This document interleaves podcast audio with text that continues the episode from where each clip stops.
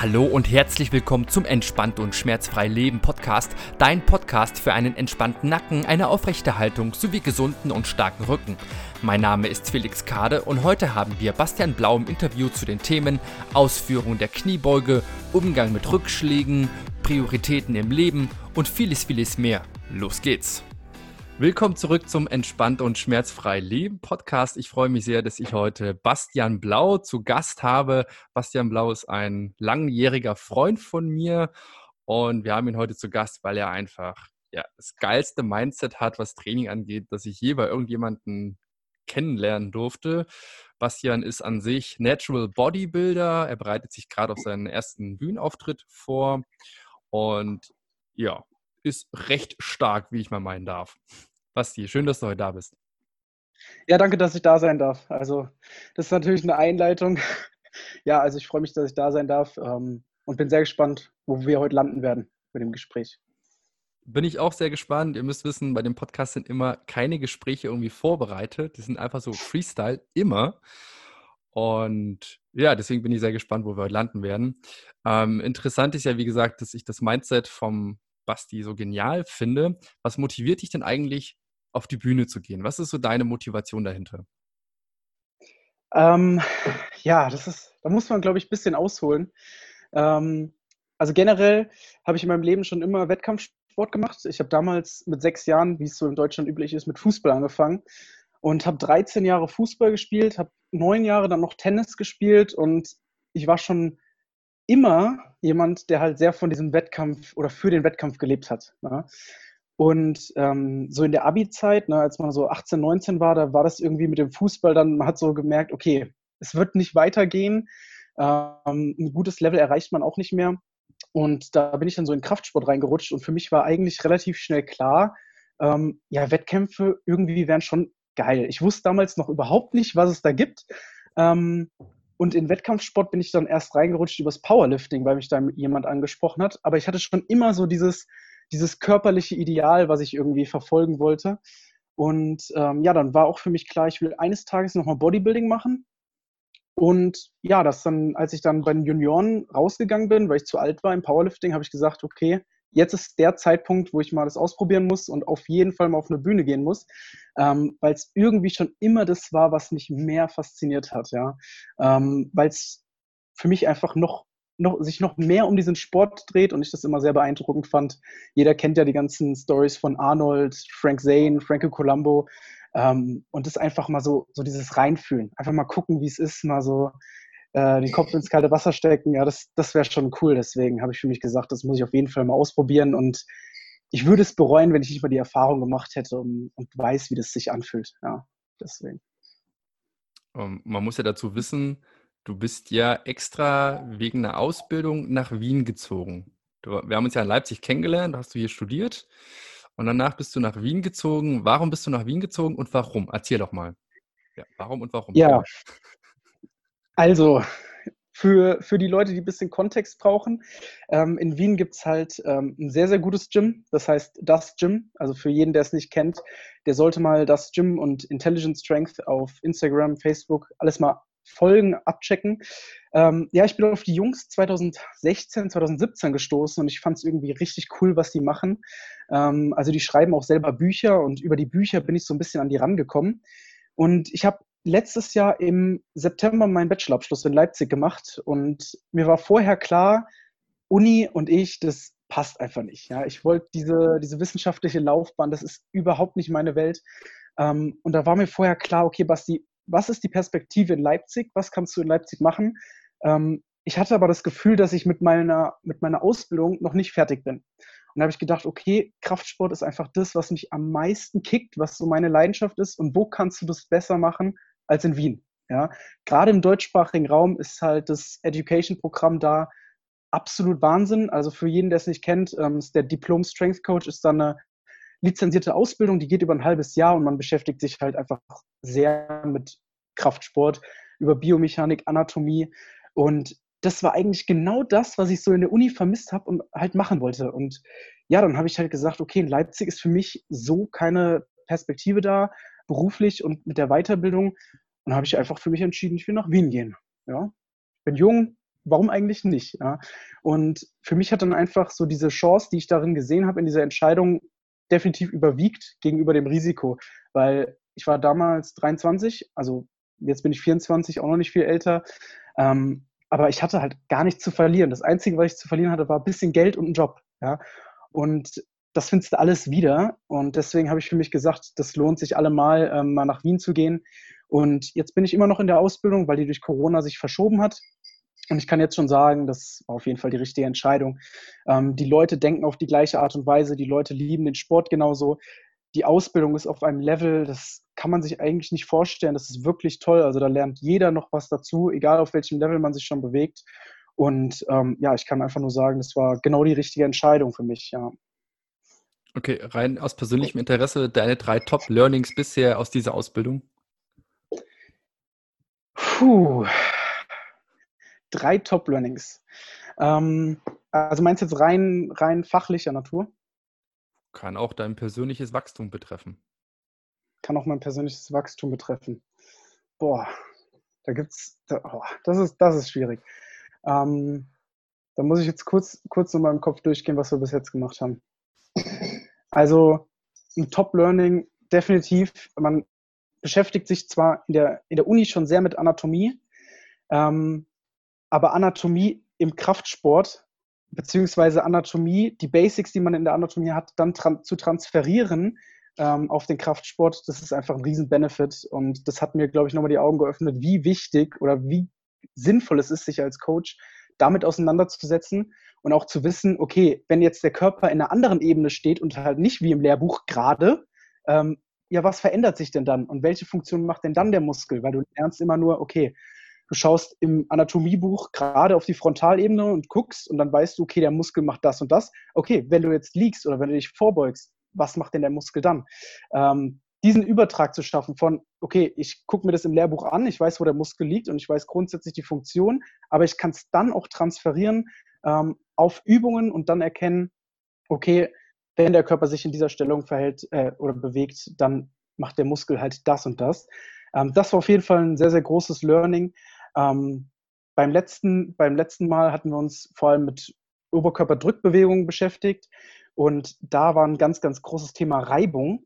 Ähm, das hat der Alex Pürzel so ein bisschen neu aufgearbeitet, beziehungsweise hat sich damit sehr beschäftigt in letzter Zeit und ist ein sehr spannendes Thema. Das äh, ist ganz schwierig jetzt äh, so runterzubrechen, ähm, aber welchen Einfluss doch die Reibekraft oder Reibungskraft äh, auf die Krafttrainingsgeräte und das Training an sich hat, ähm, das war schon sehr, sehr spannend. Ja. Ähm, und was sich da zum Beispiel verändert, wenn du Langhantelbankdrücken machst oder Kurzhantelbankdrücken. Ja. Ähm, das war auf jeden Fall auch noch so ein Thema. Also da ist schon, da ist schon sehr, sehr viel dabei. Und ähm, das ist ganz schwer jetzt runter, runterzubrechen. Da müsste ich wirklich nochmal überlegen. Ähm, aber das, das war schon dabei. Ja. Klingt jetzt schon mega geil. Ich hätte schon mal Bock drauf, definitiv. Ähm, und ich merke schon, das Gespräch wird wieder ausarten bei uns, aber das gehört halt bei uns irgendwie dazu. Ja, das ist normal. Das ist normal. Aber, ja, es ist, es, ist ganz, es ist ganz schwierig, da jetzt, äh, da jetzt zu sagen, was sind die, die Top drei Dinge. Ähm, es ist grundsätzlich sehr, sehr cool, wenn man schon auf einem gewissen Level ist, was seine fachliche Ausbildung äh, angeht und dann da reingeht, weil man kann sich ganz, ganz gezielt diese paar Dinge rauspicken, ähm, die halt für einen, für einen ja, sinnvoll sind, die man dann noch halt nutzen kann in seinem Training. Ähm, zum Beispiel, Alex Pürzler hat auch dann gut erklärt, dass man bei der Kniebeuge darauf achten soll, dass man erst die Hüfte nach hinten unten bewegt, bevor man halt die Knie beugt. Und ähm, wieso, weshalb, warum? Und das sind halt so Sachen, wenn du schon auf einem gewissen Level bist, du, du, hast schon eine gewisse fachliche Ausbildung und dann kannst du dir diese ein, zwei Dinge rauspicken. Das ist wirklich sehr, sehr cool. Also ich glaube, wenn man als erste Ausbildung eignet es sich nicht, ja. Also weil ich glaube, man wird komplett überlagert. Wenn man noch nie was von Biomechanik, noch nie gehört hat, noch nie irgendwas eingezeichnet hat von wegen äh, Kraftarme, Lastarme oder so, dann wird man, glaube ich, vielleicht etwas überfordert, aber so ist es richtig cool, weil ja, man kann sich halt gezielt diese ein, zwei Dinge rauspicken, ja. Das ist schon echt gut. Also der letzte Punkt finde ich äh, super spannend, ähm, bei dem Thema Kniebeuge jetzt gezielt, ähm, weil man da mhm. ja immer wieder mal verschiedene Dinge hört. Ich habe auch schon gehört von sehr erfolgreichen Coaches, äh, Hüfte und Knie sollten gleichzeitig brechen. Ähm, jetzt sagt der Pürzel, Hüfte zuerst. Mhm. Warum, wieso, weshalb?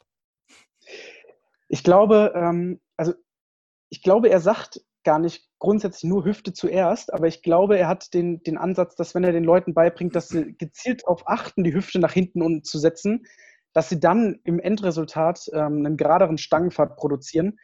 Und man muss ja immer dazu sagen, dass der Alex auch mit Leuten zu tun hat, die ein gewisses Ge Gewicht beugen, ähm, wo sich ja wirklich jeder, jede Abweichung im Stangenfahrt merkbar macht. Ne? Wenn du da ein bisschen nach vorne shiftest. Ja, und ich glaube, er hat einfach oft gesehen, das hat er uns da gezeigt an einem, an einem Beispiel, dass viele das Problem haben, dass sie, vor allem wenn sie Kniebeugenschuhe anhaben, immer so dieses leicht nach vorne sackende haben, dass sie sehr stark die Knie nach vorne schieben, viele vielleicht so ein bisschen sich von olympischen Gewichthebern was abschauen ähm, und der dann im Umkehrschluss dahin gegangen ist und gesagt hat, okay, wir probieren die Hüfte wirklich nach hinten unten zu setzen, also nicht, dass wir wie beim Good Morning nur nach hinten gehen, das wollen wir auch nicht, ähm, aber nach hinten unten und dann die Folgebewegung, das Resultat daraus deutlich, ähm, ja, der, deutlich entsprechender ist. Ja. So, jetzt war es. Dunkel, aber ja. Okay. Ja, ich glaube, er hat gesagt einfach, dass daraus weniger Fehler resultieren. Ja, dass der, der Stangenpfad gerader ist und dann im untersten Punkt nicht so nach vorne shiftet. Ähm, ja, und dass du dann auch einfach eine, eine, bessere Position in der, in der untersten, in der tiefen Hocke hast. Ja. ja.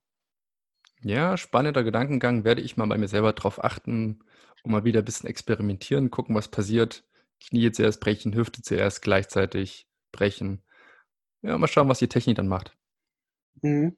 Ja, es ist am Anfang ist es vielleicht ein bisschen unangenehm, tatsächlich, wenn man da mal drauf achtet. Ähm, gerade wenn man jemand ist, der vielleicht sehr, sehr stark über die Knie beugt, eine sehr aufrechte Hocke hat, dann dieses nach hinten shiften, nach hinten unten. Ähm, aber für mich hat es jetzt schon sehr, sehr gut angefühlt. Also ich probiere da auch gezielt drauf zu achten. Ähm, aber wie gesagt, da muss man dann auch immer differenzieren. Ne? Er arbeitet natürlich mit Top-Athleten. Ähm, er hat aber auch gesagt, das würde im Anfänger genauso beibringen. Dennoch ähm, gibt es natürlich da auch wieder nicht nur den einen Weg ans Ziel. Aber ich denke, es ist auf jeden Fall mal ein Versuch wert, dass jeder mal probiert, okay, was ist denn, wenn ich probiere, wirklich die Hüfte nach hinten unten abzusenken ähm, und dann einfach mal zu sehen, wie sitze ich denn in der Kniebeuge, ähm, wie, was hat sich denn geändert zu oder verändert zu dem davor. Ja, das ist, glaube ich, für jeden mal interessant herauszufinden. Ja, definitiv. Also ich kann auch immer wieder nur ermutigen, die Leute einfach mal auszuprobieren, gerade wenn verschiedene Beschwerden vorliegen, sowas wie Rücken, macht es jetzt wahrscheinlich mit einem schweren Gewicht nicht so sehr Sinn, da, weil da die Last auf dem Rücken größer wird. Bei Kniebeschwerden schon wieder mehr. Ähm, mhm. Da einfach mal auszuprobieren, welche Variante bei welchem Problem gut funktioniert. Und ja, wer da Fragen hat, kann sich natürlich wie immer einfach gerne melden. Ähm, aber es gibt da natürlich kein richtig oder falsch in dem Sinne, sondern halt, was funktioniert individuell besser oder nicht so gut. Ja, ja, voll. Ja, das merkt man auch, wenn man es das erste Mal probiert, dass durch dieses nach hinten shiften ähm, ja die Last vom unteren Rücken weiter weggeht. Also man merkt da schon, dass da dann deutlich mehr, äh, dass man sich deutlich mehr auf seine Chorspannung fokussieren muss, wenn man dieses nach, nach hinten unten einleitet. Weil man quasi in erster Situation die Last wegbringt vom unteren Rücken. Ja, ja so ein bisschen. Gleichzeitig verlagert man ja auch mehr Last auf die hintere Kette. Also wird wahrscheinlich ja. auch ein bisschen mehr Glut und Hamstrings rekrutieren können. Ja, absolut. Ja, cool. Also das, das ist auch das, was, was, der, was der, der Nutzen davon sein soll, ne? dass du mehr den Gluteus reinbringst und vielleicht ein bisschen weniger über den Quadrizeps beugst, ja. An der Stelle würde ich gleich mal gerne so in deine Powerlifting-Zeit zurückgehen. Ähm, ich kenne von verschiedenen erfolgreichen Powerliftern, dass die zum Beispiel nicht das ganze Jahr über eine Low-Bar-Kniebeuge, was ja auch ähnliches, ähnliche mhm. Bewegung ist wie Hüfte nach hinten schieben und Kreuzheben gleichzeitig planen. Wie war denn das bei dir? Ja, also da muss man sagen, ganz am Anfang von der Powerlifting-Zeit war Trainingsplanung jetzt nicht das größte Thema. Ähm, ich wurde damals habe hab ich mich vorbereitet mit einem Kumpel von mir, ähm, der mich auch zum Sport gebracht hat. Und das war also sehr viel auf Erfahrungswerten aufgebaut. Und das hat auch gut funktioniert. Äh, damals haben wir uns aber nicht viel Gedanken gemacht, muss man einfach so sagen. Damals habe ich auch gleichzeitig Lowbar gebeugt und gehoben.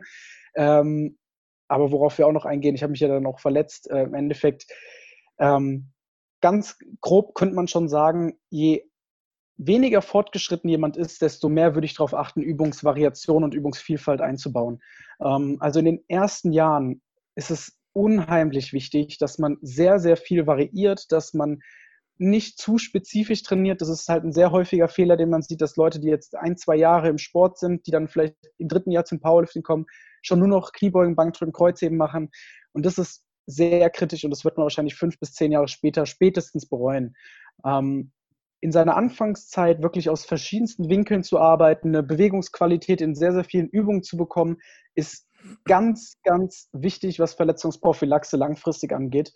Und je fortgeschrittener man wird, desto eher muss man spezifisch trainieren und desto eher beugst du auch und hebst du auch ähm, mehrmals pro Woche. Wobei man sagen muss, wenn du wirklich ein starker Lifter bist, wirst du wahrscheinlich meistens immer nur einmal die Woche heben und vielleicht zwei, dreimal die Woche beugen. Also es gibt wenig Leute, die sehr hochfrequent Kreuzheben betreiben. Also du machst vielleicht einmal deinen Wettkampfstil und einmal noch eine andere Übung, aber wirklich über zweimal die Woche heben sehe ich ganz selten. Ja. Und ist auch erstmal überhaupt nicht notwendig. Ja. Man kann das dann mal phasenweise ausprobieren. Aber bis jetzt, so was ich gehört habe, haben die Leute jetzt nicht die besten Erfahrungen gemacht mit, ähm, mit sehr hochfrequentem Heben oder Kreuzheben. Ja. Ja, also da bin ich bei dir auf jeden Fall Anfang sehr variabel trainieren, sehr vielseitig. Ähm, wobei ich da auch das, selbst das würde ich differenziert sehen. Ähm, weil wenn ich jetzt zu krass immer meine Übung variiere von Phase zu Phase, alle vier Wochen irgendwie was komplett anderes mache, dann erwecke ich zwar den Anschein, dass ich irgendwie permanent trainiere und Fortschritte mache, dabei muss mein Körper sich ja ständig neu orientieren. Ähm, ja, eigentlich, eigentlich mache ich gar keine Fortschritte. Also sollte schon Variation drin sein, aber nicht zu krass, als dass ich ständig wirklich was komplett Neues lernen muss. Ähm, weil dann werde ich halt muskulär, wenn ich jetzt das Ziel habe, wirklich Muskeln aufzubauen, stärker zu werden, ja. da wird ja nie so viel passieren am Anfang, wenn ich halt zu krass variiere. Wenn ja, absolut. Du brauchst ja. ja. voll. Du brauchst immer irgendwelche Übungen drin, ähm, mit denen du den Erfolg oder die, die, den Fortschritt halt messbar machen kannst. Ja, das ist, das ist absolut äh, sehr, sehr wichtig. Ähm, dennoch, man kann es halt einfach so ähm, zusammenfassen, dass je weiter weg vom Wettkampf ich bin, desto mehr sollte ich zu anderen Übungen gehen. Ähm, da würde ich auch wirklich weg von einer Lowbar-Kniebeuge gehen. Wie gesagt, je nach, Fort, je nach Trainingslevel, bei einem weit fortgeschrittenen vielleicht nicht mehr, der braucht vielleicht die Zeit. Ähm, aber bei einem Anfänger würde ich dann noch halber beugen, Front Squats beugen, Safety Squat Bar beugen, dass er wirklich sehr, sehr viel Bewegungsqualität erlernt in anderen Übungen. Aber natürlich, du brauchst dann ähm, immer wieder die Übungen selber drin. Und beim Powerlifting ist ja so, dadurch, dass du eh Wettkämpfe hast, hast du eh deine, dein ultimatives Messinstrument da. Ja, das heißt, wenn du merkst, okay, du wirst zum nächsten Wettkampf hin schlechter, das sollte natürlich nicht sein. Aber man sollte auch vermeiden, dass man zu viel innerhalb von einem Jahr ähm, draufpackt. Natürlich, da gibt es immer so diese, diese genetische, genetischen Outlier, aber ähm, ich würde trotzdem sagen, dass man nicht unbedingt äh, gerade am Anfang das Maximum rausholen muss. Also ich würde sagen, da kann man sich ein paar Kilos sparen und dafür vielleicht lieber investieren in einen nachhaltigeren Aufbau als wie zum Beispiel bei mir, wo ich 2017 das gemacht habe und dann 120 Kilo innerhalb von einem Jahr auf alle drei Übungen draufgepackt habe, also in Summe im Total ähm, und sich das dann einfach 2018 das ist der Kartenhaus zusammengefallen. Ja? Also deswegen, mit dem Wissen von heute hätte ich es auch anders gemacht, aber gut, das ist ja auch das, äh, was dann so toll ist, dass man dann aus seinen Fehlern lernt. Ähm, wird man die Fehler nicht begehen, dann wird man vielleicht auch nichts daraus lernen. Ähm, aber da würde ich auch, je, das ist halt immer das Schwierige, dann einem Jugendlichen zu vermitteln, mach mal langsam, das kommt mit der Zeit. Ich wollte es auch nicht hören, ich habe es auch nicht gehört, ja. Und dementsprechend weiß man das dann erst ein paar Jahre später. Das ist immer ganz schwierig, da an die Leute ranzukommen. Aber ich würde jedem sagen, okay, solange du dich von Wettkampf zu Wettkampf steigerst, ist erstmal alles gut. Die Rate, der, die Steigerungsrate ist erstmal gar nicht so relevant. Ja, also ich glaube, das ist so ein typischer Trainingsanfängerfehler, dass man versucht, immer maximal zu trainieren. Also jetzt nicht unbedingt mit superschweren Gewichten äh, für einer, zweier, dreier Maximum, aber dass man halt schon versucht, immer an die Grenze zu gehen bis zum Muskelversagen. Ich glaube, das ist so typischer Anfängerfehler, den viele machen. Habe ich auch gemacht, sehr lange und ja, habe halt auch viel Gelenkbeschwerden dadurch mitgenommen. Ja. Ähm, und so war es bei dir ja. auch letztlich, dass du dann dir den Rücken verletzt hast. Wie war denn das für dich? So als Erfahrung, du wolltest Powerlifting antreten im Wettkampf und ein paar Wochen vorher oder Monate vorher auf einmal, bam, Rücken ja. im Arsch. Ja, ja, das, das war nicht so cool. Also da auch als Kontext, es war so, dass ich 2017 die erste deutsche Meisterschaft im Oktober mitgemacht habe für mich. Und nach der deutschen Meisterschaft, also ich wurde damals Neunter, es war ein extrem starkes Teilnehmerfeld, also bei den Junioren bis 93 Kilo. Ähm, da war damals, hat Marc Traut mit 690 Kilo, glaube ich, gewonnen. Ne? Also die 93 Kilo Klasse, also irre, das Teilnehmerfeld. Und danach habe ich zu mir gesagt, okay, Basti, nächstes Jahr gewinnst das Ding. Ja, da habe ich gesagt, okay, jetzt, jetzt holen wir alles raus in dem Jahr, was geht. Wir machen folgendes. Wir werden stärker, wir machen eine Diät, gehen eine Gewichtsklasse runter und dann gewinnen wir nächstes Jahr das Ding. So bin ich da rangegangen und ja, vier Monate später hatte ich dann halt äh, mich im Training, hatte ich dann halt einen Hexenschuss erlitten. Ähm, und in diesem Moment, wo das passiert ist, dachte ich, jetzt vorbei. Jetzt ist, jetzt ist, jetzt ist Ende. Ja. Ich habe es total überinterpretiert, weil ich hatte wirklich gar keine Ahnung damals von irgendwie therapeutischen Ansätzen, von Schmerzen. Ich wusste gar nicht, was da passiert. Ich kannte nur Bandscheibenvorfall und dachte, okay, das muss sein. Ja, Bandscheibenvorfall mit 21, super geil, Leben vorbei. Ähm, so, und dann bin ich nach Hause, habe ich erstmal geweint, ja, habe mich hingelegt und habe erstmal geheult, ja, weil ich wollte doch dieses Jahr der Star im Powerlifting werden. Ja, dem, dem, das war dann nicht so. Ja, und äh, dann bin ich ins Krankenhaus und dann haben sie, haben sie halt Röntgen gemacht, haben gesagt, haben mich noch gelobt für meine Bandscheiben, weil die so toll aussehen. Dachte ich schon mal, schon mal gut.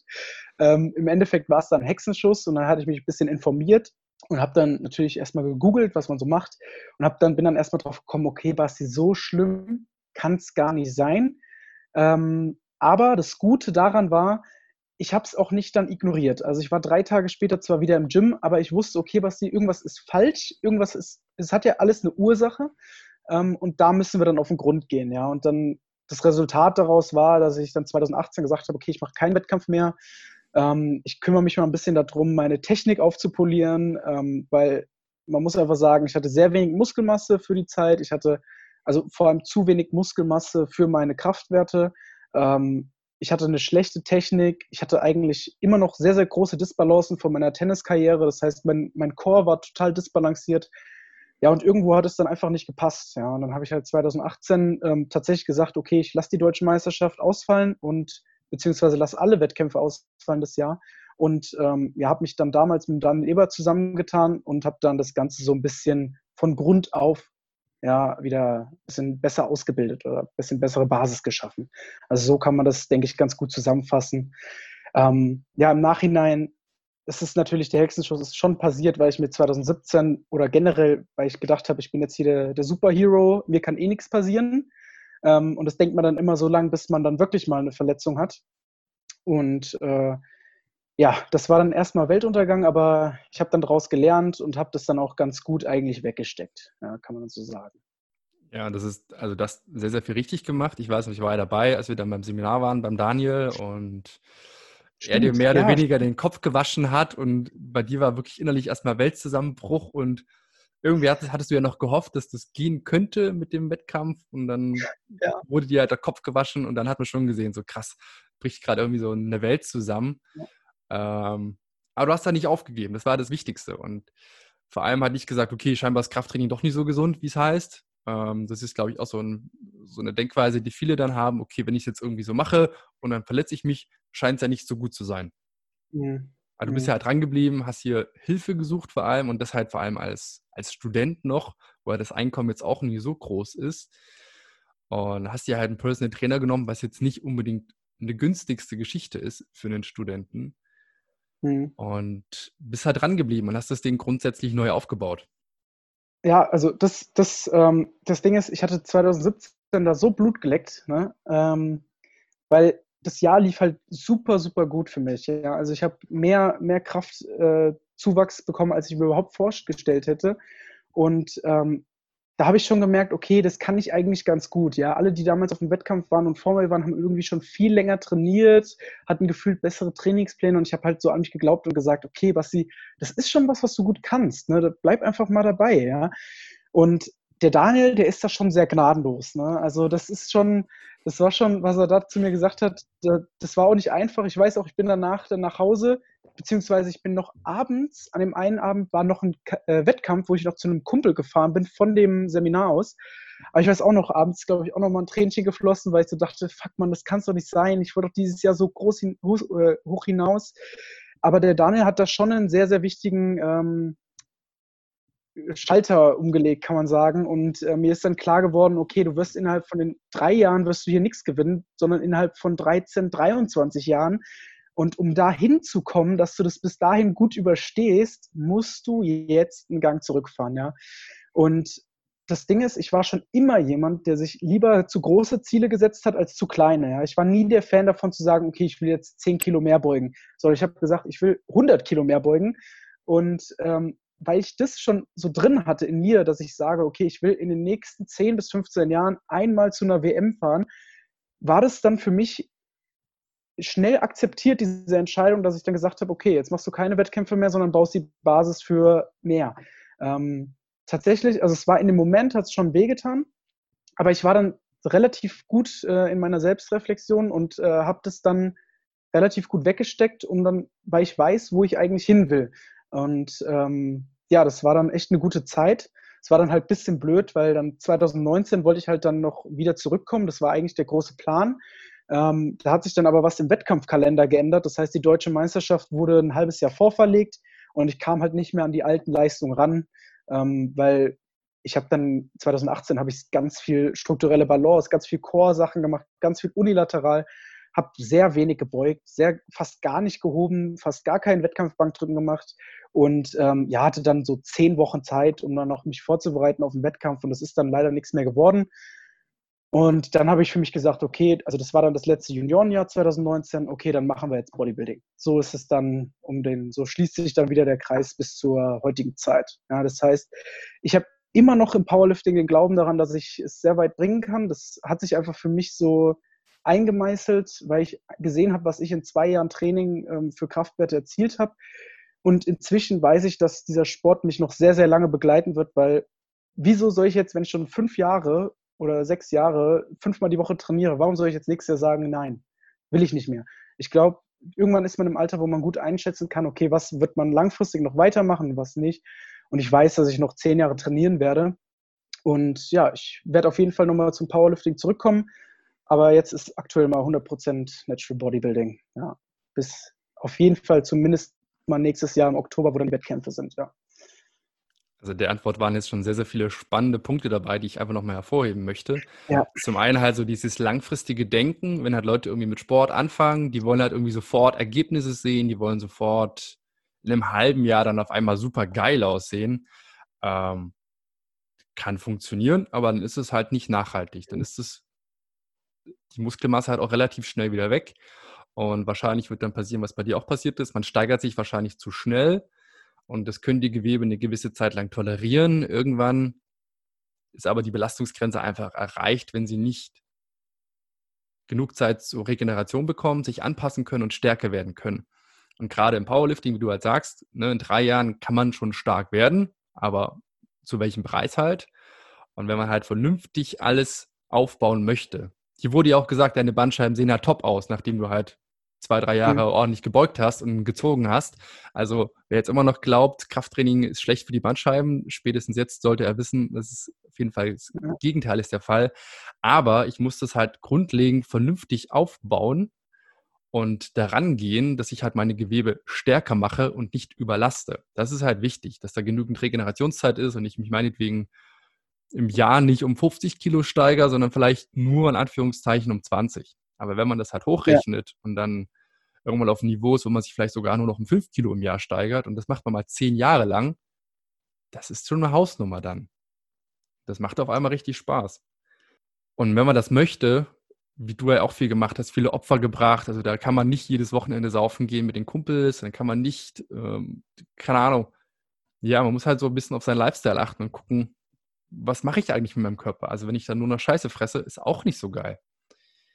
Und du hast auch einen Begriff ge genannt, strukturelle Balance, den werden vielleicht nicht alle kennen. Ähm, wenn ich halt im Training irgendwie was reißen möchte, dann sollte die muskuläre Kraft um die Gelenke herum ungefähr ausgeglichen sein. Da gibt es so äh, Vorreiter, die da verschiedene Kraftverhältnisse gefunden haben, wie so die einzelnen Muskeln welche Leistung bringen sollten, damit die Gelenke einfach safe sind. Das macht in so einem Sport definitiv Sinn aber da jetzt hier wahrscheinlich auch einige zuhören, die ähm, da nicht so ambitioniert sind, also eher so, so ich würde jetzt mal sagen, Alltagsathleten, da ist das weniger wichtig. Das ist nicht irrelevant, aber es ist nicht weniger. Es ist weniger wichtig, als wenn ich jetzt wirklich 200, 300 Kilo beugen möchte oder ziehen möchte. Da muss wirklich auch das ja. schwächste Glied in der Kette stark sein. Da darf man auch wieder differenziert denken. Nicht, dass jetzt Leute denken, ah, Muskeln sind ja doch irgendwie super wichtig. für meine Schmerzen teilweise ja, teilweise halt auch nicht. Und das wollte ich, wollte ich einfach nochmal kurz hervorheben, dass jetzt ähm, wieder differenziert bleiben können. Genau. Ja. Darf ich da noch da eins, eine Sache einwerfen? Natürlich darfst du. Der, der äh, Andreas Pürzel hat da einen super Vergleich, ähm, der das ganz gut, ähm, ganz gut auf den Punkt bringt, um zu zeigen, was, für was diese strukturelle Balance wichtig ist. Ähm, und zwar, wenn wir uns jetzt mal anschauen, einfach nur das Bankdrücken, ja. Du hast ja ein Bankdrücken, also du könntest jetzt die ganze Zeit Bankdrücken für einen Wettkampf, ja. Bankdrücken, Bankdrücken, Bankdrücken. So. Und wenn du die, die Gegenspieler nicht trainierst, dann ist es ungefähr so, ähm, als würdest du jemanden, der zum Beispiel im Wasser, also der ist auf dem See, der, ist, äh, der See war vereist und der ist eingebrochen. Ja? So, der schwimmt jetzt in seinem, im, im See, aber den muss ja jemand rausziehen. Jetzt wirfst du dem Seil zu und du stehst am Land. So, wenn du jetzt die Gegenspieler nicht trainierst, ist es so, als würdest du jetzt einfach ziehen. Das Problem ist, der hat ja auch eine gewisse Kraft und du, du kriegst ihn ja nicht raus. Wenn du jetzt die Gegenspieler trainierst, ja, wenn du jetzt zum Beispiel mal deine Rotatorenmanschette kräftigst, dann ist es so, als würdest du die selber noch vorher an einem Baum festbinden und würdest dann anziehen. Ja? So durch dieses Widerlager hast du die Kraft, okay, du kannst ihn rausziehen. Ja? Und so kann man sich das vorstellen. Ähm, wenn man also immer schön für diese Balance sorgt, dann zieht halt auch immer ein Gegenspieler, ähm, zum Beispiel jetzt die Rotatorenmanschette, die fixiert zum Beispiel den, den Oberarmkopf in der Schulter ähm, und die zieht dann halt quasi gegen. Das ist dann quasi diese, diese Fixierung an dem Baum, damit du die Kraft hast, den anderen aus dem See zu ziehen ja, oder, den, oder die Stange nach oben zu drücken. Ja. ja. Ich finde das immer ein ganz treffendes, treffender Vergleich, wenn man sich das so überlegt. Ich hoffe, die Leute haben verstanden, was es, um was es gehen soll. Ja. Ich glaube schon. Wenn nicht, einfach nochmal eine Frage stellen an Basti oder an mich, dann können wir das nochmal genauer erklären. Und das ist halt so ein, das ist so ein Punkt, ist mir in letzter Zeit aufgefallen, gerade so was die moderne Physiotherapie-Ecke angeht, der wird gerne so ein bisschen unter den Teppich gekehrt mit den ganz neuen Erkenntnissen, dass auf alles, alles biopsychosozial ist, was ja auch super wichtig ist, dass da auch psychosoziale Faktoren reinspielen, wird diese Bio, dass halt die Muskeln irgendwie halbwegs ausgeglichen sind, gerne mal vernachlässigt. Dass es aber nicht irrelevant ist, sehen wir ja schon mal einfach daran, wenn, keine Ahnung, jemand gelähmt ist und nicht mehr laufen kann. Das ist scheiße. Ist ein Extrembeispiel, ähm, hat aber natürlich auch eine gewisse Bedeutung für uns Alltagsathleten, dass wir ein bisschen darauf achten dürfen, dass wir jetzt nicht nur Bizeps trainieren, sieht nicht nur scheiße aus, sondern dass wir auch mal einen Trizeps trainieren dürfen. Ganz einfaches Beispiel. Kommen wir wieder zurück zu dir zum Thema Mindset. Opfer bringen. Finde ich ein sehr spannendes Thema. Also es klingt, ähm, es hat jetzt nichts mit irgendwie religiösen Schlachtungen von Schafen zu tun, sondern einfach, dass man halt, man kann am Leben nicht alles haben, ne? Da muss man ganz plump runterzubringen. Was waren so Opfer, die du immer wieder bringen musstest, um deinen Sport so ausführen zu können, wie du es tust? Mhm. Ähm, also so die, die offensichtlichen Sachen sind natürlich soziale Kontakte auf der einen Seite. Ähm, das heißt, meine ganzen Schulfreunde, ähm, die komplett andere Berufslaufbahnen eingeschlagen haben, die gern abends noch weggehen, ähm, das fällt halt irgendwann aus, weil du musst halt deine Regeneration irgendwo priorisieren, wenn du hart trainieren willst. Das heißt, ich weiß nicht, wann ich das letzte Mal nach 24 Uhr überhaupt noch aus dem Haus war. Keine Ahnung. Müsste ich, weiß ich nicht, ob das in den letzten Jahren überhaupt der Fall war. Ähm, Alkohol ist da das nächste Thema. Ich habe seit Ende 2018 keinen Tropfen getrunken. Nee, Ende 2017. Das sind alles so Beispiele, das sind halt Opfer, die du irgendwo bringst. Ähm, dann zum Beispiel noch eine Sache, ähm, ein finanzielles Opfer bringst du auch irgendwo, beziehungsweise das bringt nicht jeder, ich bring's schon. Ähm, weil zum Beispiel, man kennt ja immer die Leute, die sagen, okay, sie haben so viel Arbeit zu tun, sie haben so viel um die Ohren, dann haben sie noch zwei Kinder, sie schaffen es nur zweimal die Woche zum Training. Drehst du das Ganze um und sagst, okay, deine Priorität ist dein Training, du musst fünfmal die Woche gehen, du hast deine zwei Kinder, die habe ich jetzt nicht, aber nur mal als äh, rein hypothetisch, ja, dann ist irgendwo der Abstrich bei der Arbeit, ja. Das heißt, ich habe mich zum Beispiel bewusst dafür entschieden, nur Teilzeit zu arbeiten. Also ich arbeite auf 21 Stunden. Manchmal mache ich ein bisschen mehr, also ein paar Überstunden, mache 25, 30 Stunden. Aber ich habe für mich festgelegt, Training ist Priorität 1, ja, die oberste Priorität. Und ich will einfach fünfmal die Woche ins Training gehen. Ich will mir dafür Zeit nehmen. Ich will zur Not auch mal vier Stunden unterwegs sein.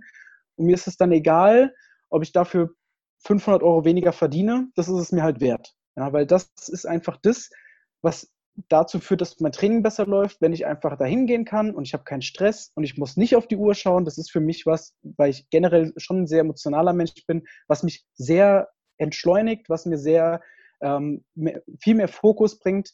Und da kann man schon sagen, finanziell ist es definitiv ein Abstrich, den ich mache. Ähm, ja, weil es einfach, wie gesagt, keine Priorität ist. Ja. Ähm, inzwischen muss man sagen, dass ich schon ein bisschen entspannter geworden bin, was zum Beispiel soziale Dinge angeht. Ich war zum Beispiel früher sehr wenig essen, war sehr, sehr wenig außerhalb essen. Inzwischen ist es schon deutlich entspannter geworden, weil es kommt natürlich auch immer mehr Aufklärung dazu, so diese ganzen flexibleren Ernährungsansätze. Ähm, und das ist schon ein bisschen besser geworden. Das heißt, ich will nicht vermitteln, dass man, wenn man Bodybuilding lebt äh, und betreibt, dass man dann nur allein in seinem Zimmer sitzt und für sich Hähnchen, Reis und Brokkoli kocht. Aber man muss sich auch ganz klar darüber bewusst sein, dass diese Zeiten geben wird. Ja, und ähm, das sind auf jeden Fall Abstriche, die man bereit sein muss zu tun. Ja. Also Training muss irgendwo deine Priorität sein, wenn du es halt ähm, weit bringen willst. Ja. Es ist immer nur eine Sache von, sagst du zu der, einen Seite, äh, zu der einen Sache ja, musst du zu irgendwas Nein sagen. Du kannst nicht 100% in jedem Lebensbereich geben, das kannst du vielleicht mal für ein paar Wochen machen. Ähm, das wird aber dann irgendwann schief gehen. Das heißt, wenn du sagst, du willst 40 Stunden Vollzeit arbeiten, du willst 20 Stunden die Woche ins Training gehen, weil, und das ist ein realistischer Zeitwert, definitiv. Ähm, und du willst noch deine zwei Kinder bespaßen, dann willst du noch am Wochenende auf irgendwelchen Feten rumtanzen, das wird nicht funktionieren, ja. Und klar, soziale Abstriche sind halt mit die ersten, die du machen musst, ja, weil viele Feste sind halt abends die Leute arbeiten von 8 bis 18 Uhr. Wann treffen die sich? Ja, abends. Ähm, wenn du sagst, du willst um 10 oder um 11 im Bett sein, funktioniert es halt oftmals nicht. Das heißt, das ist schon ein erster Abstrich, den man machen muss. Alkohol ist so eine Sache, die ist relativ leicht zu verzichten, weil du kannst ja auch mit was anderem daneben setzen und wenn dich jemand dazu zwingt, Alkohol zu trinken, hast du den falschen Freundeskreis.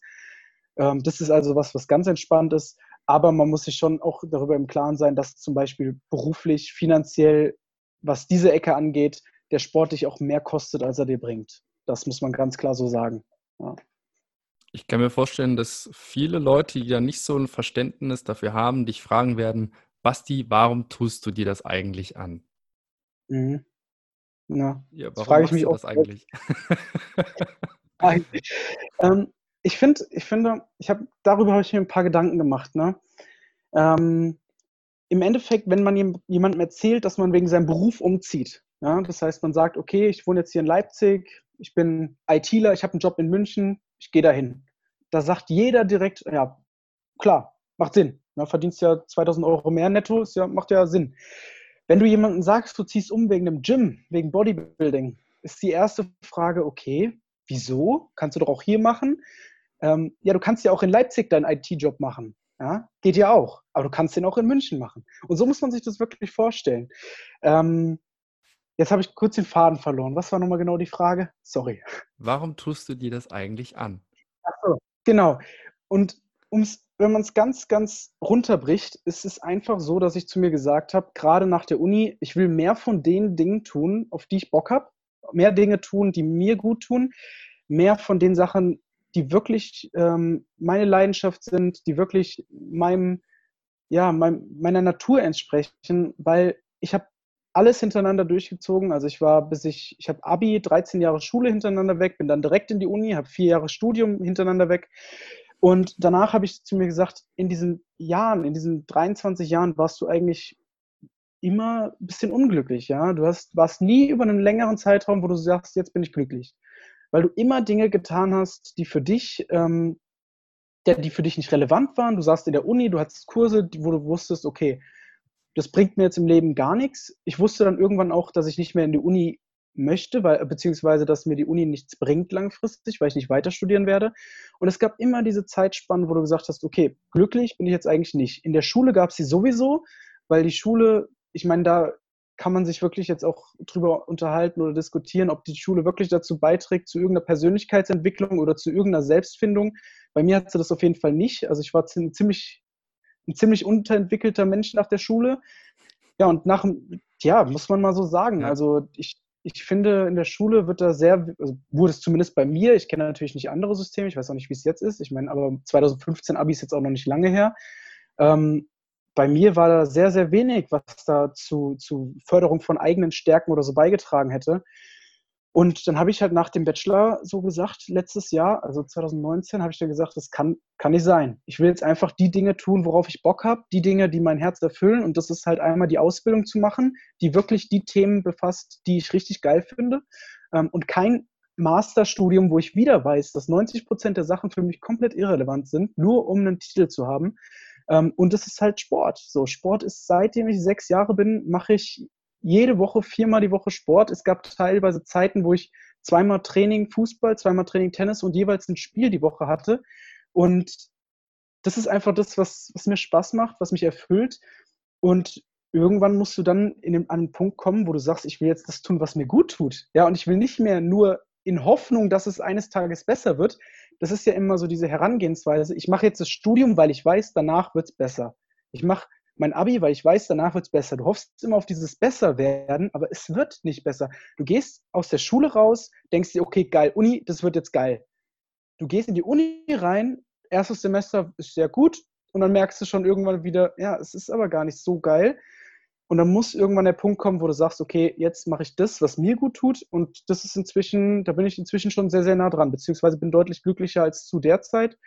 Und um die Frage zu beantworten, warum tue ich mir das an? Weil es mir gut tut. Ja, und das ist einfach das, was mich erfüllt. Ich habe diesen, diesen sportlichen Drive einfach, dass ich wissen will, wo sind die Grenzen. Ähm, ja, und ich muss sagen, ich weiß, natürlich gibt es Tage, wo du mal keinen Bock hast, wenn du viermal, fünfmal die Woche trainieren gehst. Aber so dieser Gedanke, dieses Ausloten von Grenzen, von Potenzialen, irgendwann so zu wissen, wie weit kann man gehen, das reizt mich schon sehr. Deswegen ähm, weiß ich auch, dass ich in den nächsten Jahren nicht aufhören werde zu trainieren, weil ich einfach weiß, wie viel da noch geht. Ja? Und wenn du dann im besten Gym der Welt trainierst, weißt du eh, wie viel da geht. Wenn neben dir einer 350 hebt und für, du bist schon mit 250 für jeden anderen oder für, für jemanden, mit dem du dich unterhältst, schon der, der Alien schlechthin und dann hebt neben dir jemand 100 Kilo mehr, aber entspannter als du, dann weißt du, wo die Grenzen sind. Ja? ja. Und das ist einfach was, was mich antreibt, kann man schon so sagen. Und dann sind diese Opfer auch einfach ähm, sehr einfach oder sehr leicht zu verkraften, ähm, wenn du einfach weißt, wofür du es tust, ja. Das ist eigentlich runtergebrochen, worum es geht, ja. Ich glaube, das ist so ein, so ein Mindset, was viele haben.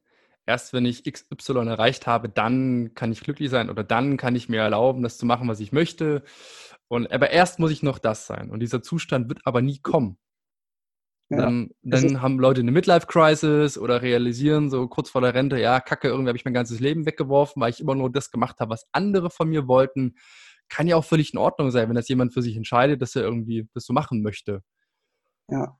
Ähm, und das, sich dann mit diesem ja. Thema so, überhaupt auseinanderzusetzen. Es gibt Menschen, die fragen, ey, sag mal, worauf hast du eigentlich einen Bock? Keine Ahnung. Sag du doch. Mhm die irgendwie sich nie Gedanken machen, was wollen sie eigentlich vom Leben, was wollen sie eigentlich für, für ein Mensch sein. Und dann passiert es halt, dass man irgendwie am Wochenende halt zweimal saufen geht, weil es gibt ja nichts anderes. Und man versucht dieses dumpfe, diese dumpfe Leere irgendwie zu füllen. Das ist jetzt hart, plakativ, verallgemeinert. Aber ich glaube, die Zuhörer verstehen, was ich meine damit, dass man, das ist halt auch nicht angenehm, sich damit auseinanderzusetzen. So, hm, irgendwie habe ich nicht so richtig eine Leidenschaft oder keine Ahnung, eigentlich würde ich was ganz anderes machen, aber bin hier in so einem Käfig gefangen und irgendwie komme ich da nicht raus. Was kann ich denn da machen? Und das ist halt was, was ich an dir so krass bewundere, dass du einfach sagst, ja geil, ich gehe jetzt nach Wien, ich trainiere im Gym, da ist das mhm. Umfeld, was ich haben will, los geht's. Und da wird halt nicht lang gefackelt, sondern du machst halt einfach. Und dann ist das dieses ja. Opferbringen, was für andere ist, ey, warum tust du dir das eigentlich an?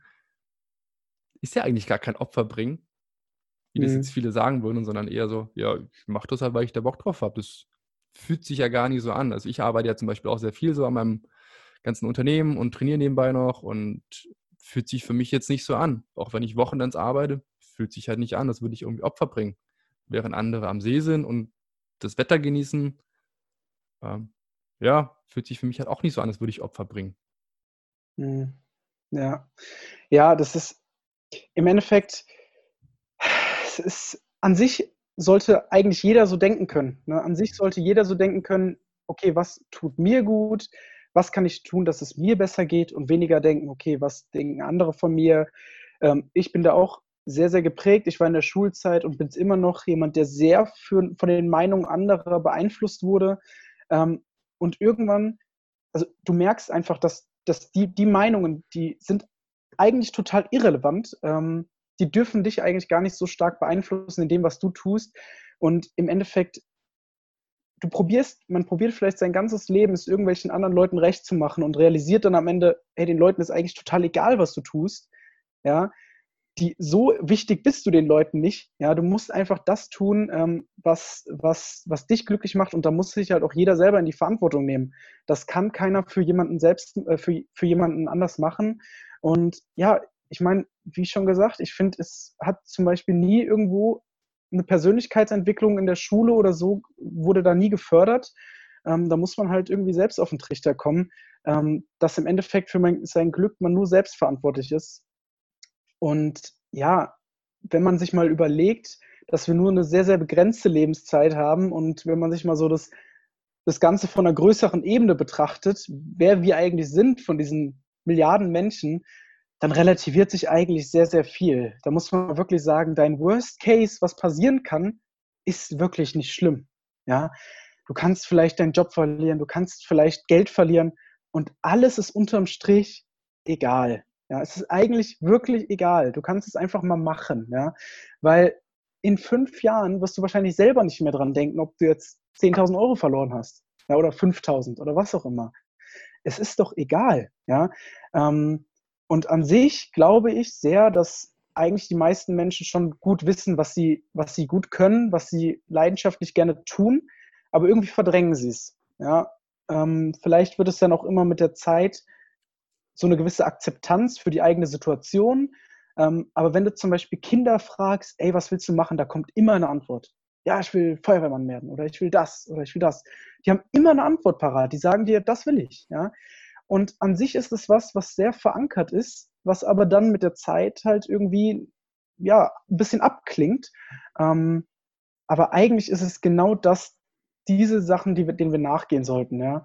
Und es gibt da halt immer einen Weg. Ja, es gibt da immer einen Weg. Man muss dann natürlich aber Abstriche machen. Ja, diese, diese Opfer, die wir jetzt angesprochen haben. Aber wie gesagt, wenn du deiner Leidenschaft nachgehst, wenn du dem nachgehst, was du wirklich gerne machst und ob es Zeichen ist, ob es irgendwelche Kunst ist, ob es irgendwas ist, ob es Bodybuilding ist, von mir auch Laufen, ja, ähm, wenn du dem nachgehst, dann ist ganz, ganz unwahrscheinlich, dass du dich schlechter fühlst danach, ja. Also du wirst dich in sehr, den meisten Fällen wirst du dich besser fühlen. Ja, und ja, eigentlich ja. ist es dann so einfach. Ja. ja, und dann ist halt auch dieses Was wäre, wenn nicht mehr da. Ich werde jetzt mal eine Anekdote teilen, die kennen nicht viele von mir. Ich war, glaube ich, 2018, war ich genau für zwei Wochen angestellt. Äh, da war mir das gerade alles zu viel mit meinem Unternehmen, Selbstständigkeit und Personal Training und hier alles organisieren. Ich hatte einfach mal keinen Bock mehr drauf und habe gesagt, ich probiere jetzt mal angestellt sein. Ich wusste, das ist langfristig sowieso nicht mein Ding. Und ich hätte lange überlegen können, so ja, und mh, hm, ist das was für mich, dieses Angestelltsein, keine Ahnung, bliblablub. Habe ich es kurzerhand gemacht, habe nach zwei Wochen wieder gekündigt, weil ich gemerkt habe, ist nicht meins. Und ich habe es einfach gemacht und viele denken halt, wenn ich jetzt irgendwas Neues mache, das ist dann für den Rest des Lebens so, aber ist ja gar nicht. Man kann ja jederzeit wieder zurückgehen. Und das muss man sich mal bewusst machen. Wenn ich jetzt meinen Job kündige, finde ich ohne Probleme irgendwo anders in einem ähnlichen Unternehmen wieder einen Job. Voll. mit genau denselben ähm, Rahmenbedingungen. Aber ich werde mich hinterher nicht fragen, was wäre gewesen, wenn ich es gemacht hätte. Für mich zum Beispiel wäre das Schlimmste, wenn ich irgendwann auf einem Sterbebett liege und sage, ach hätte ich doch mal. Was wäre gewesen, wenn ich es gemacht hätte? Ja. Furchtbar. Ich finde diesen Gedanken ja. einfach nur schrecklich. Ja. Ja, und das, das, das kann halt so viel sein. Das kann sein, dass du, dass du wissen willst, wo sind deine physischen Grenzen. Das kann sein, dass du wissen willst, okay, wo sind meine finanziellen Grenzen? Wie viel kann ich verdienen? Das, das kann so viel sein, ja. Ähm, und das ist alles, alles vollkommen in Ordnung. Da gibt es überhaupt kein Gut oder kein Schlecht, aber du musst halt Richtig. halt dem nachgehen, was, was, was du möchtest, ja. Und es ist leider so, ja, dass immer sehr, sehr viel von der Gesellschaft abgewertet wird. Also das ist schon mit der Abi-Note, ja. Da steht dann bei dem einen sehr gut, bei dem anderen steht aber mangelhaft, ja. Und du gehst aus der Schule und denkst dir, du kannst eigentlich nichts, ja. In der Schule, aber deine Abi-Note sagt null darüber aus, was du in deinem späteren Leben erreichen wirst. Gar nichts, ja. Ähm, und wie gesagt, das ist, es, ist, es ist schon schwierig, dass man dann sagt, okay, mir ist egal, was andere Leute von mir denken. Das ist schon ein Prozess, den man einfach durchmachen muss. Das ist nichts, was man jetzt schafft, wenn man jetzt irgendwie mal ein Zitat legt, äh, liest.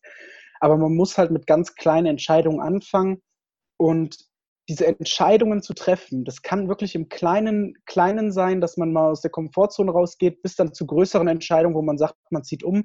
Irgendwann wird diese Entscheidungsfindung ein ganz, ganz kurzer Prozess und Entscheidungen werden immer leichter, immer leichter, immer leichter. Ja, zum Beispiel auch bei mir mit meinem Umzug nach Wien. Ähm, ich bin damals schon nach Leipzig gezogen und ich kannte niemanden in Leipzig. Ich habe damals auch mehrfach überlegt, okay, ey, du kennst ja niemanden, du warst nicht mal mehr in Leipzig irgendwie unterwegs, du kennst nicht mal die Stadt.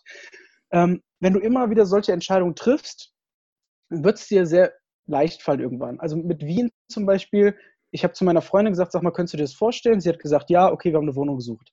Es ist wirklich, irgendwann sind auch große Entscheidungen wirklich easy.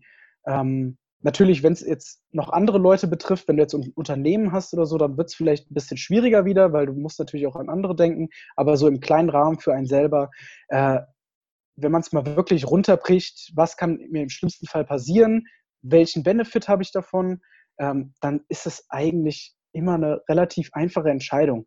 Ja? Und man muss es dann nicht immer so kompliziert machen, weil wenn man immer wieder von irgendeiner Sache träumt oder irgendwelche Gedanken hat, ja, so war es auch bei mir, da kommt dann die ganze Zeit dieses Gym rein, du denkst dir so, oh, wie geil wär's, oh, wie geil wär's, oh, wie geil wär's. Das sollte dir schon zu denken geben, dass du es eigentlich mal machen solltest, ja. Und ähm, wie gesagt, man überlegt sich, wo will man hin, was hat man zu verlieren und wenn man sich dann mal aufschreibt, was habe ich wirklich zu verlieren und da steht dann irgendwie ein Betrag X oder so, hast du eigentlich nichts zu verlieren. Ja, das hast, hast du eigentlich gar nichts zu verlieren. Da kannst du es einfach mal machen. Und gerade wenn man, ähm, eigentlich sollte man auf jedem Stadium seines Lebens so Entscheidungen treffen können, aber natürlich irgendwann hat man vielleicht Kinder, man hat vielleicht eine finanzielle Verantwortung für andere Menschen somit ähm, und nicht immer mehr für sich selbst. Da werden Entscheidungen halt immer schwieriger irgendwie. Ähm, deswegen sollte man aber gerade in seinen jungen Jahren so Entscheidungen eigentlich sehr einfach treffen können, denke ich. Weil das Leben ist einfach zu kostbar und wir haben zu viel zu entdecken, als dass wir dann uns mit 24 vor dem Umzug nach Wien scheuen sollten wenn wir überhaupt sogar noch die gleiche Sprache sprechen, die gleiche Währung haben. Das sind alles so Dinge. Das ist ein Umzug nach Wien, ist eigentlich nichts anderes, ob du jetzt nach Köln, von, von Köln nach Berlin ziehst, ja. Ja, bei gleicher Sprache, da wäre ich ein bisschen vorsichtig. Aber wirklich, dich fragen, dich fragen die Leute, mich haben Leute gefragt, ja, kennst du denn da überhaupt jemanden? Ich habe ja so viele Freunde hier wo ich mir denke, Leute, ihr könnt doch nicht immer eure Entscheidung von euren Freunden abhängig machen. Das funktioniert doch nicht. Ja, ähm, ja deswegen, also ein Umzug nach Südamerika wäre vielleicht jetzt nochmal schwieriger, aber in diesem Rahmen sollte es, finde ich, sollte es eigentlich für jeden möglich sein. Ja, das wäre zumindest schön. Kann ich so unterschreiben. Also ja, muss man halt gucken, was sind die Prioritäten. Wenn halt die sozialen Kontakte eine hohe Priorität haben, ey, dann ist das so. Ist auch in Ordnung. Ist völlig in Ordnung. Ja, da muss, darf man halt ehrlich zu sich selber sein. Und du hattest gerade noch einen sehr wichtigen Punkt gesagt, wenn man jetzt schon auf dem Abi irgendwie so eine Bewertung stehen hat, ähm, und das gilt jetzt nicht nur für dieses sehr gut oder mangelhaft, sondern das gilt für alles, was man irgendwie erhält, sei es jetzt eine MRT-Aufnahme, wo ein Bandscheibenvorfall drauf ist, oder jemand sagt, du bist das, das ist eine Momentaufnahme. Das ist immer mhm. nur eine Momentaufnahme. Das darf man sich immer wieder vergegenwärtigen. Wenn ich zu einem Zeitpunkt X Schmerzen habe, heißt das nur, es ist in dem Moment so. Das heißt nicht, dass das für immer so ist. Nur weil ich eine schlechte Abi-Note habe, heißt das nicht, dass ich dumm bin. Das heißt wahrscheinlich einfach nur, dass dieses Lernumfeld nicht das Richtige war. Wenn ich noch nie Muskeln aufgebaut habe, ähm, heißt das nicht, dass ich nicht das Potenzial dazu habe, sondern dass wahrscheinlich einfach das Training nicht das Richtige war. Es gibt für alles irgendwo eine Lösung und wenn man den richtigen Anreiz hat, dann ist das unglaublich, wie krass sich Menschen auch in kurzer Zeit ändern können, nur weil das Ziel auf einmal richtig Bock macht, weil man auf einmal merkt, so, ey, ich würde am liebsten 20 Stunden am Tag daran arbeiten und nichts anderes mehr machen. Und dann passiert auf einmal eine Entwicklung, Entwicklung und man sieht den Menschen, keine Ahnung, ich sehe meine ähm, alten Klassenkameraden irgendwie alle fünf Jahre mal bei einem Klassentreffen, wenn ich dann hingehe, dann denke ich mir so, okay, manche sind immer noch genauso, wie sie damals waren, da ist jetzt nicht so viel passiert. Und andere sind so krass anders auf einmal, die finde ich auf einmal super spannend, mit den Zeit zu verbringen. hätte ich vor zehn Jahren nicht gemacht, weil ich die langweilig fand. Das ist jetzt so meine persönliche Einschätzung, aber Menschen können sich jederzeit ändern, wenn sie wollen. Mhm. Das darf man sich bewusst machen. Das sind immer nur Momentaufnahmen, wenn da irgendwo steht, ja, der hat das gemacht und der ist doof und äh, Schmerz hier, bla, bli, blub. Immer nur Momentaufnahmen. Ja, ja. Und ich glaube, die Weiterentwicklung so übers ganze Leben, immer da wieder was zu haben, was einen erfüllt, immer wieder was zu haben, was einem so irgendwie Drive gibt bei dem, was man tut, das ist wichtig. Dass man nie in diesen, diesen Stillstand kommt und sagt, okay, man schlürft da so vor sich hin, ähm, man hat jetzt irgendwie ja, Altersvorsorge, okay, passt, Beruf, okay, passt, Kinder aus dem Haus, okay, passt. Ja, das, das wäre schön, wenn man dann immer noch diesen Moment hat, der einen erfüllt, wo man sagt, okay, man hat diese 20 Stunden. Und das ist auch ganz normal, dass sich dann über den Zeitraum oder über den Zeitlauf von mehreren Jahren das immer shiftet. Ja, das merke ich jetzt ja auch. Also es ist ja nicht so, dass du dann 30 Jahre Bodybuilding und nur das und nur das und gar nichts anderes. Ähm, die Welt oder das Leben hat so viel zu bieten. Ich merke jetzt auch, dass bei mir richtig schon das schon der Reiz da ist, sich in andere Gebiete einzuarbeiten, ne? dass man jetzt schon merkt, okay, die Bücher gehen ein bisschen mehr weg von Training und Ernährung hin zu Persönlichkeitsentwicklung oder auch irgendwelchen Finanzthemen, mit denen ich jetzt so ein bisschen anfange, weil einfach so viele spannende Themen da sind und ich weiß genau, dass auch nächstes Jahr nach diesem Wettkampf, ne, das ist jetzt eine extreme Zeit für mich jetzt generell, ähm, weil, wie gesagt, wir haben gesagt, okay, viele Abstriche und so. Und ich weiß, dass danach auch die Zeit kommen wird, wo ich sage, okay, jetzt will ich mehr beruflich machen, jetzt will ich vielleicht mehr reisen. Das ist auch schon was, wo, wo, wo ich sehr, sehr drauf brenne, dass ich sage, okay, ich will mehr von der Welt sehen. Weil auch, ach so, das ist auch ein Abstrich, den man macht. Ich fahre nicht in den Urlaub. Ähm, auf jeden Fall, da, das ist ganz normal, ja. Und dass man das auch zulässt, ja. Da ist, das ist überhaupt nichts Schlechtes, ja. Ähm, aber dass man immer mal wieder diese, diesen Moment hat, wo man denkt, okay, geil, jetzt habe ich wieder was, was mich richtig erfüllt, was mir richtig Drive gibt, ähm, aber nie so seine Wurzeln vergisst. Ja. Also ich weiß immer, dass Kraftsport, das soll auch beruflich langfristig ähm, auf jeden Fall was werden, was, was ich machen möchte, weil das einfach das ist, wo ich am meisten Passion habe. Aber natürlich werden da auch andere Dinge kommen. Ja. Ich könnte mir auch gut vorstellen, was in anderen Bereichen zu machen. Ähm, ich mache jetzt auch aktuell was komplett äh, Fremdes, zum, also zumindest beruflich. Und das ist auch vollkommen in Ordnung. Ja. Also das ist ganz wichtig, dass man sich da auch früh sehr, sehr viele Skills aneignet, dass man da in sehr vielen Bereichen unterwegs ist und nicht nur ähm, ganz eng so durch seine Lupe da auf die Welt schaut und denkt, okay, Bodybuilding ist das einzige geile ja, und das ist das Einzige, was es gibt, ja, weil es gibt noch viel mehr. Aber um irgendwo erfolgreich zu werden, musst du mal diese Extreme durchlebt haben. Das denke ich, da bin ich auch von 100% überzeugt. Es hat sich noch nie ein Business gegründet mit, ich mache mal so ein bisschen, sondern da ist dann mal ein Extrem, wo du zwei Jahre ka vielleicht kaum schläfst und nur arbeitest.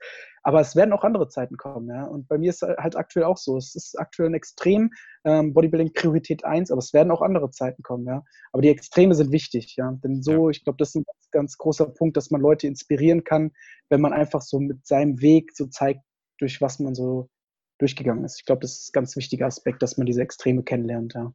Definitiv definitiv. Das ist auch was, das ich höre öfter mal von Kollegen, die so sagen, ah, Felix, du hast ja dieses Online-Business und ich bin da total neidisch, das hätte ich auch gerne. Ähm, und die sehen aber halt nicht, dass ich die ersten zwei Jahre nichts anderes gemacht habe. Also so, da gab es quasi keine Freizeit. Ich war, ich war Barkeeper nebenbei, ich habe nachts gearbeitet in der Bar und tagsüber an meinem Business. Da gab es nichts anderes. Also wo andere so bei 30 Grad draußen waren. Ich war halt immer drin.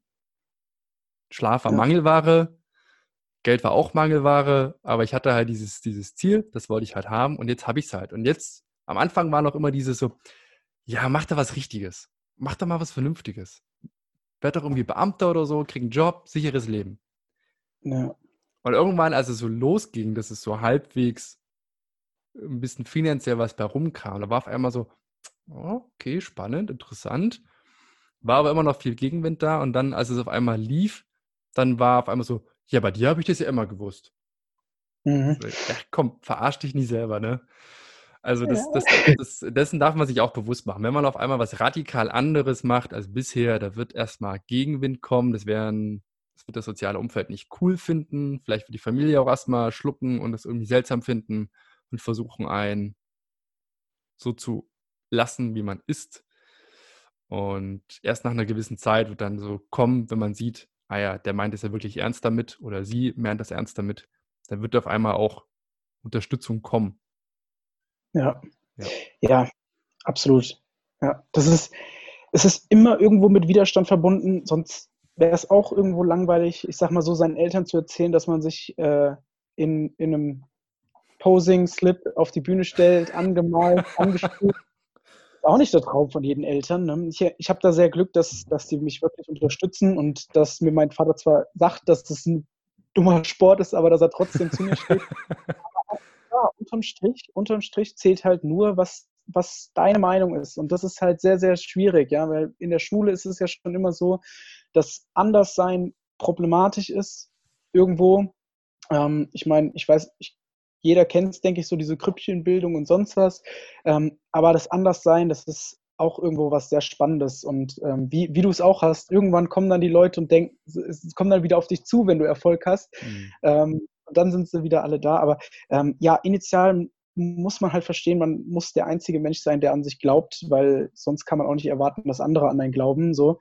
Und das ähm, ist auch ganz wichtig, dass das diese, diese, diese, initiale, diese initiale Motivation von einem selber kommt. Ja, da können einen Leute vielleicht hinpushen, aber irgendwann muss der Moment sein, wo man von sich aus sagt, okay, das bin ich, das will ich, da soll es hingehen, ja. Und das muss man halt, das wird kein anderer Mensch für einen tun. Ja, dann muss man absolut die Verantwortung übernehmen. Ja.